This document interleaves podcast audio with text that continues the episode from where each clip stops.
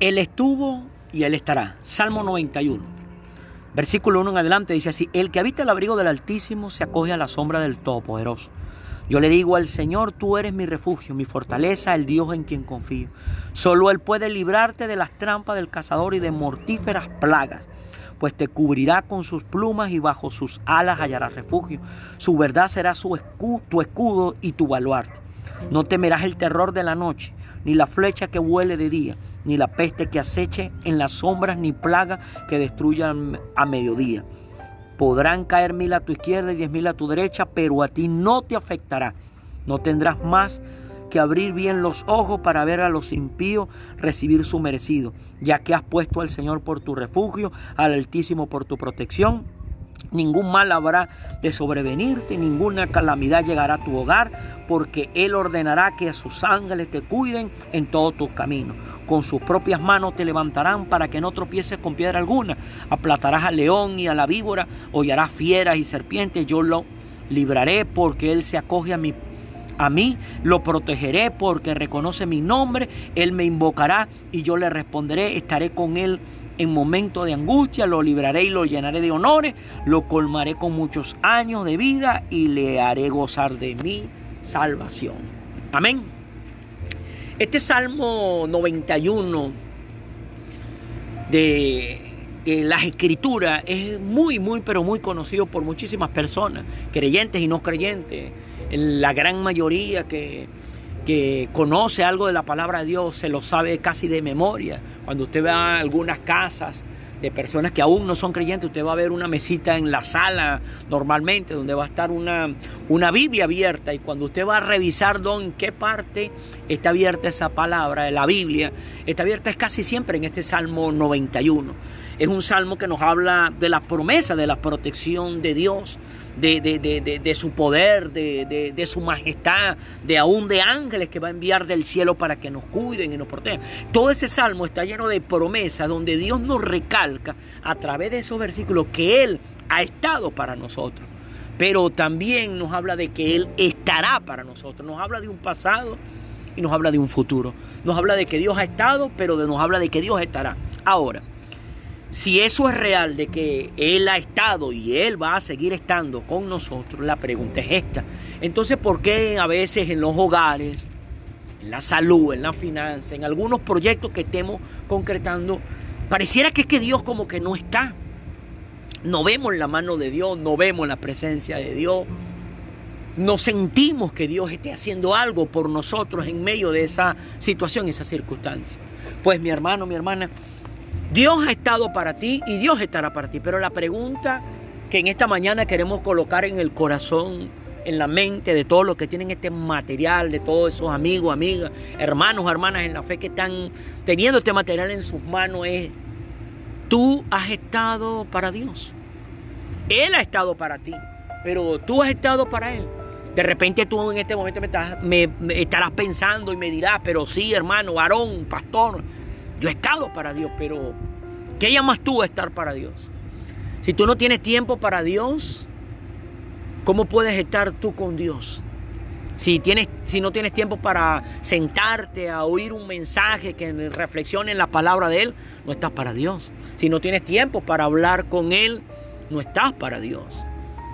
Te pregunto, las primeras horas de cada día, ¿estás para Dios? El primer día de la semana, estás para Dios.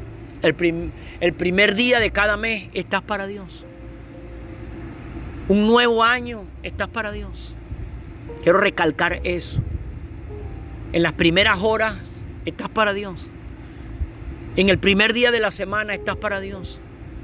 Cada mes estás para Dios. Cada año estás para Dios. Él ha estado para ti. Pero tú has estado para Él. Porque algo que que me gusta en ese capítulo 91 del libro de los Salmos, el último versículo, lo colmaré con muchos años de vida y le haré gozar de mi salvación. O sea, Dios quiere que toda persona goce de su salvación, porque Él está para dar la salvación, pero no recibe la salvación el que no está para Dios. Dios está para entregar la salvación, pero recibe la salvación es el que está para Dios. Y allí, hermano, hermana, amigo, amiga, es que está el meollo del asunto. En las situaciones y circunstancias que tú y yo estaremos viviendo en este momento. Yo no sé cuál sea la situación que estés viviendo dentro de tu hogar, en la finanza, en la salud, en los sueños, metas, anhelos o compromisos por concretar en el futuro. Pero lo que sí sé es una cosa. Tú debes estar para Dios. Tal vez en este momento estés en un punto donde tú no has estado para Dios. Pero déjame decirte que puedes cambiar tu manera de pensar para que pueda cambiar tu manera de vivir. Comienza ahora a apartar tiempo para estar con Dios, porque Dios ha apartado tiempo para, para estar contigo. Es algo curioso. El ser más poderoso del universo, el ser creador de todas las cosas y aún incluyendo en esas cosas nuestra propia vida, siempre quiere tener tiempo para nosotros, pero nosotros no queremos tener tiempo para Él. Hoy en día que se está hablando mucho de que las iglesias están cerradas por causa de la cuarentena, del aislamiento social. La gente dice, no, yo, mi iglesia está cerrada, pero eso es un gravísimo error. Mi pastor en la congregación nos ha estado enseñando las últimas semanas de que esa es una expresión incorrecta. Esa es una expresión que no trae provecho, porque la iglesia no son las cuatro paredes del edificio donde nos reunimos. La iglesia son las vidas de las personas que se han acercado a Dios a través de la fe en Jesucristo. Así que si tú te has acercado a Dios a través de Jesucristo, eso quiere decir que tú eres iglesia. La iglesia no son las cuatro paredes del templo donde te reúnes, del edificio donde te reúnes. La iglesia eres tú que le has rendido tu vida a Dios a través de Jesucristo. Pero esa rendición quiere decir que cada día, las primeras horas del día, tienes que dársela a Dios. El primer día de la semana no es el lunes, el primer día de la semana es el domingo. Ese primer día de la semana se lo estás entregando a Dios. O tal vez no se lo estás entregando porque, entre comillas, dices que tu iglesia está cerrada, el edificio. Está cerrado el edificio, pero tu vida no está cerrada. Tú te puedes reunir con tu familia, te puedes reunir con otros hermanos en la fe y empiezan a estudiar y a escudriñar la palabra de Dios y empiezan a alabar y exaltar el nombre de Jesucristo, el nombre del Padre, el nombre del Hijo y el nombre del Espíritu Santo a través de canciones. Ahí tú te estás congregando. La palabra dice que donde estén reunidos dos o más en el nombre de Dios, en el nombre del Señor, Él ha prometido allí, en medio de esa reunión, en el nombre de Él, Él ha prometido allí estar. Ahora la pregunta es, si Dios está ahí, ¿qué mal puede tocarte? Ninguno. Pero Dios está donde se reúnen en su nombre. Pero si tú no tienes tiempo para estar con Él, pero Él si tiene tiempo para estar contigo, ¿cómo vas a desaprovechar ese tiempo? En este momento que tú estás escuchando este material, tú y yo estamos reunidos en el nombre de Dios porque estamos conversando algo basado en la palabra de Dios, en la, en las sagradas escrituras. Este tiempo que tú estás tomando para oír este material quiere decir que tú estás para Dios porque has descubierto que Dios está para ti. Velo de este punto de vista. Eso es como que el presidente de la nación más poderosa de la tierra, los Estados Unidos, el señor Donald Trump, se acerca y dice, yo vengo a tener una reunión contigo, como te llames, Juan, Pedro, María, Josefa, Ismael, José, Pedro, Alfredo, Giovanni, Jesús, Julián, Ramón, Petra, como te llames. Y el presidente se te acerca y te dice, quiero reunirme contigo. Pero tú vengas y le digas al presidente de la nación más poderosa del planeta Tierra, le digas, señor presidente, Muchas gracias que usted haya apartado tiempo para mí, pero yo no tengo tiempo para ti. Oye, ¿cómo sonaría eso a los oídos de este hombre? De que él tiene el poder para solucionar todos y cada uno de tus problemas. Y en su agenda apretada ha sacado tiempo para reunirse contigo. Y tú vienes y te das el tupé, te das el caché de decirle que tú no tienes tiempo para él.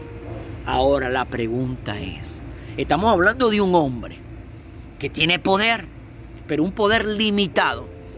Ahora, aquí estamos hablando del ser más poderoso del universo, del ser que tiene un poder ilimitado.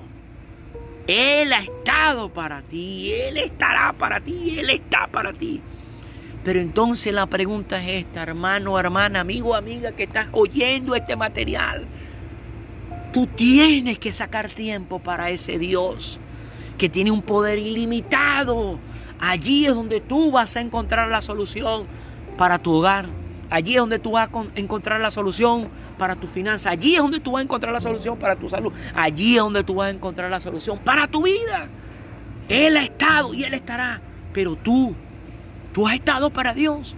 Tal vez en este momento que estás pensando, estás reflexionando en esto, que estás escuchando en esta hora, te has dado, te has percatado, te has dado de cuenta, te has percatado y has llegado a la conclusión de que realmente tú no has estado para Dios, pero es hora de cambiar. ¿Cuándo vas a cambiar? Mañana. No, no, no es mañana, es hoy mismo. Tienes que cambiar y empezar a tú ahora, de ahora en adelante, tú tener tiempo para ese Dios que tiene el poder ilimitado. Cuando comienza un nuevo día, cuando se te da la oportunidad de vivir un día más, lo primero que tú tienes que hacer es tener tiempo para ese Dios. Las primeras horas tienen que ser para Él. ¿Cómo tú pretendes tener un día de provecho si no tienes tiempo para el que te dio el día?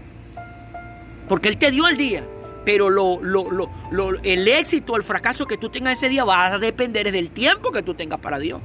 Si tienes tiempo para Dios, ese día va a ser un día de éxito. Pero hermano, hermana, amigo, amiga que estás escuchando este material, si en ese día nuevo que Dios te ha regalado no tienes tiempo para Él, déjame decirte, ese día va a ser un día de fracaso. Ese día va a ser un día de dolor, va a ser un día de sufrimiento. ¿Por qué? Porque no comenzaste el día dándole tu tiempo a ese Dios que tiene tiempo para ti. Está comenzando un nuevo mes. El comienzo de ese nuevo mes. Tienes tiempo para ese Dios que te está regalando ese nuevo mes. Ese nuevo mes. Él tiene tiempo para ti, pero ¿tienes tu tiempo para Él? Está comenzando un nuevo año. ¿Tienes tiempo para Dios? Hoy estás cumpliendo años. Dios te ha regalado un nuevo año de vida. Y Él ha tenido tiempo para ti. Te pregunto, en este año nuevo que Dios te ha regalado de vida para caminar sobre esta tierra, ¿vas a tener tiempo para Él? Allí es donde van a cambiar las cosas, hermano, hermana, amigo, amiga, que tiene este material en tus manos. Dios ha tenido tiempo para ti. Él ha estado. Dios tendrá tiempo para ti, Él estará. Él ha estado y Él estará.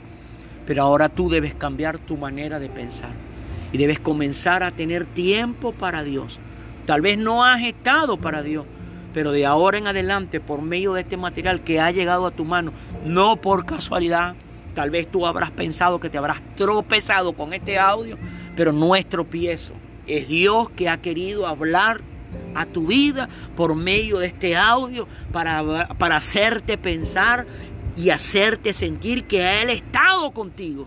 Pero ahora Él quiere que tú estés para Él. Te está llamando en esta hora por medio de este material para decirte, mira hombre, mira mujer, yo he estado para ti y yo estaré para ti. Pero quiero que sepas que tú no has estado para mí, pero quiero que, que, que cambies y comiences a estar para mí, para que veas cómo va a cambiar tu hogar, tu finanza, tu salud, tu sueño, tu meta, tu compromiso, tus anhelos y tus deseos. Amén. Bueno, mis hermanos, este era el material que en el día de hoy queríamos compartir con todos y cada uno de ustedes. Esperamos que sea de provecho y de bendición. Y recuerden, Dios ha estado y Dios estará, pero ahora el que tiene que estar eres tú. Dios te bendiga, Dios te guarde.